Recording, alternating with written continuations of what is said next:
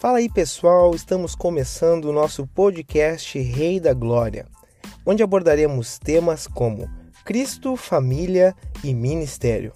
Sou eu aqui, Guilherme Machado, e a minha esposa, Luana Gonçalves. E vamos ao que interessa.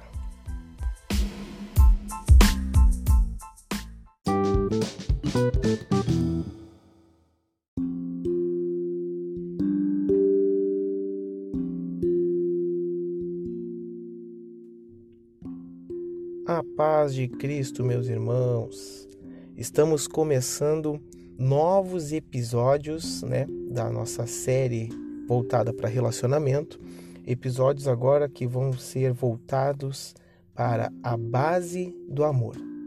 E a melhor forma da gente saber o que é uma base do amor é a gente pesquisando na Bíblia Jesus. Jesus é a base de todo amor, porque Ele é o amor. E Jesus soube amar de todas as formas. Para esse novo, nesses novos episódios, a gente está se baseando no livro As Cinco Linguagens do Amor. E durante a leitura do livro, a gente consegue perceber em todo momento que Jesus dominava as cinco linguagens do amor. Ele sabia usar todas elas. Então a gente, ao longo desses episódios, vai demonstrar, vai falar, mostrar para vocês como que Cristo soube amar nas cinco formas. Ele dominava as cinco formas. A perfeição do amor estava em Cristo. Né? Então a gente vai ter como base esse livro. As cinco linguagens do amor, né? De Gary Chapman. E para a gente saber primeiro quais são as bases, né, as linguagens do amor, a gente tem que saber primeiro o que é o amor, né? Como ele falou, Jesus ele é o amor. É, quando a gente vê, quando a gente lê na Bíblia, é, a forma que Jesus lidava com as outras pessoas, como ele se entregou para as outras pessoas, nós podemos identificar um tipo de amor que é o amor ágape, né? É o amor ali que Deus tem por nós. É um amor que abrange todo o, o conceito de altruísmo, de se dar sem esperar nada em troca. E Jesus fez isso, ele não esperou nada em troca em relação ao momento que ele se entregou na cruz. Ele fez aquele ato ali voluntário, sabendo que é, a maior recompensa seria o que? É a salvação de todos. Então, através desse ato de amor dele, ele trouxe a salvação para nós. Então, esse amor ágape é o amor supremo, é o amor de Deus que ele tem por nós, né? A gente também tem o amor é, filia, que seria o amor da amizade, né? Então, é aquele amor que a gente é, quer, quer estar perto da pessoa, deseja ser útil, agradável, né? A gente quer que tudo que é de bom, a gente deseja aquela pessoa, sabe? Aquela, aquela coisa de ser amigo. Então a gente também tem o amor além do amor ágape, a gente tem o amor filia. Assim como Jesus tinha com seus discípulos, ele queria o bem deles, ele andava sempre com eles, ele era útil e agradável a eles, né? Então a gente tem esse tipo de amor que também é visto em Cristo a gente também tem um amor eros, né? Ele é um amor ali sensual, né? Um amor sexual, apaixonado. É aquele amor que ele é muito fundamentado ali pela, pelo instinto, pela atração física, né? Então diz que no momento que a pessoa se apaixona pelo outro, esse é o amor que ela está demonstrando, o Eros, aquela de atração física, aquilo que ele, ele vai observar ali, o que atrai instintivamente né, a outra pessoa mesmo. Ah, os traços físicos, pode ser também a personalidade, porque não, né? Muitas pessoas se apaixonam pela personalidade da pessoa, não pela parte física, mas é uma coisa mais. É, superficial, digamos assim, né? Ele não é tão profundo assim. É mais da, do momento de paixão.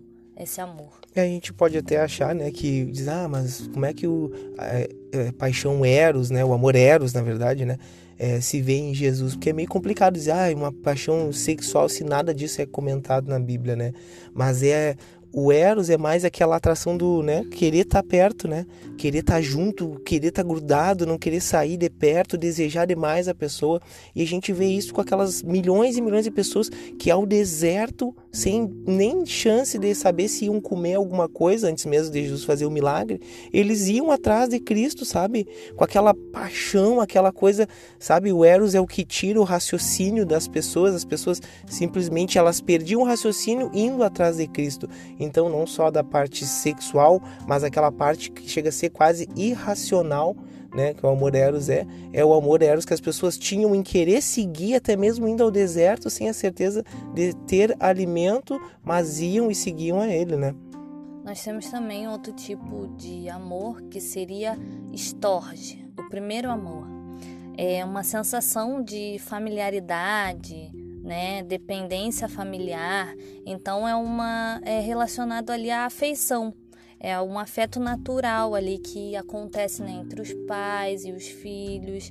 É, um, é considerado um amor de família, um amor familiar. Né? Ele também não não gera alguma coisa em troca, digamos assim, né? Os pais eles não amam o filho por alguma coisa que ele possa dar. Então esse amor ele é ali meio mais familiar, né? Aquele amor que os pais sentem pelos filhos, mesmo que eles não deem nada em troca, é o de afeto mesmo.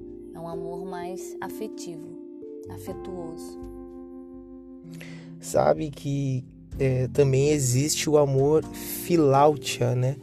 É, é um amor diferente, não é um amor que a gente sente pelos outros, né? Eu até posso ter falado errado, é P-H-I-L-A-U tia, filáutia, é o amor que a gente sente por nós mesmos. A gente acha que a gente vai se completar no cônjuge, que a pessoa que vem para ser a nossa amada nos completa, mas na verdade a gente já tem que estar completo em nós mesmos, tendo Cristo em nossa vida. Então, esse amor aqui é o amor desse, ó, eu me amo, é, eu me sinto completo com Cristo em mim, então eu sei que eu não dependo de outra pessoa, estou pleno em mim mesmo. A outra pessoa que vem à minha vida, ela vem para complementar, é, vem para somar, na verdade, né? Então é muito importante esse amor porque a gente precisa se amar.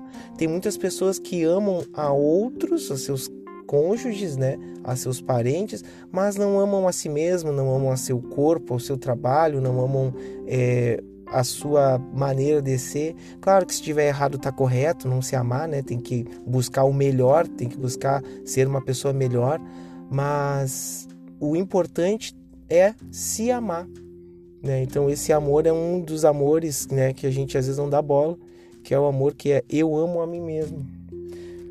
E a gente tem que observar também que pessoas que não têm esse amor por si mesmo aflorados, eles acabam não conseguindo amar os outros de uma forma eficiente, né?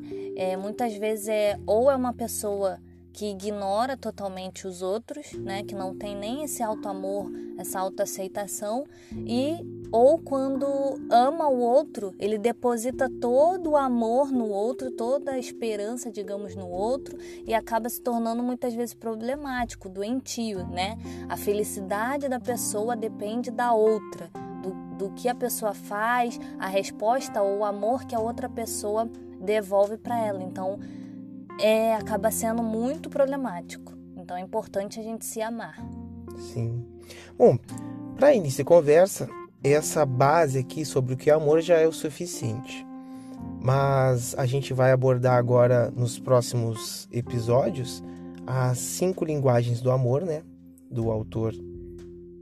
É Gary Chapman. Gary Chapman, não sou bom no inglês. E as cinco linguagens, elas se resumem em palavras de afirmação, qualidade de tempo ou tempo de qualidade, presentes, atos de serviço e toque físico. Então são essas as cinco linguagens.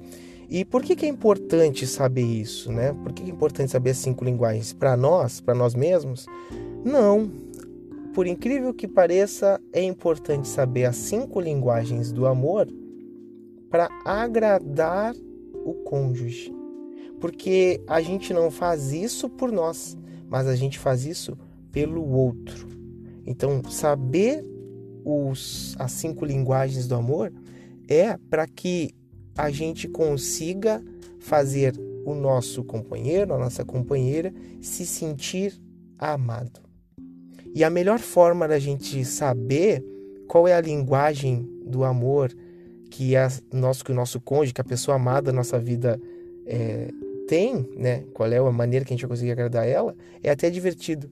É só a gente prestar atenção naquilo que a pessoa mais reclama, aquilo que a pessoa mais cobra. Então, com certeza, aquilo que a, a, a, nossa esposa, aquilo que o esposo vai cobrar da gente, que a gente dizendo que a gente não faz, com certeza é aquilo que expressa qual é a linguagem de amor dessa pessoa. Então, esses vão ser os temas abordados nos próximos próximos episódios. Nós ficamos por aqui, esta breve introdução então, nos escutem nos próximos episódios que vamos estar abordando uma por linguagens do amor.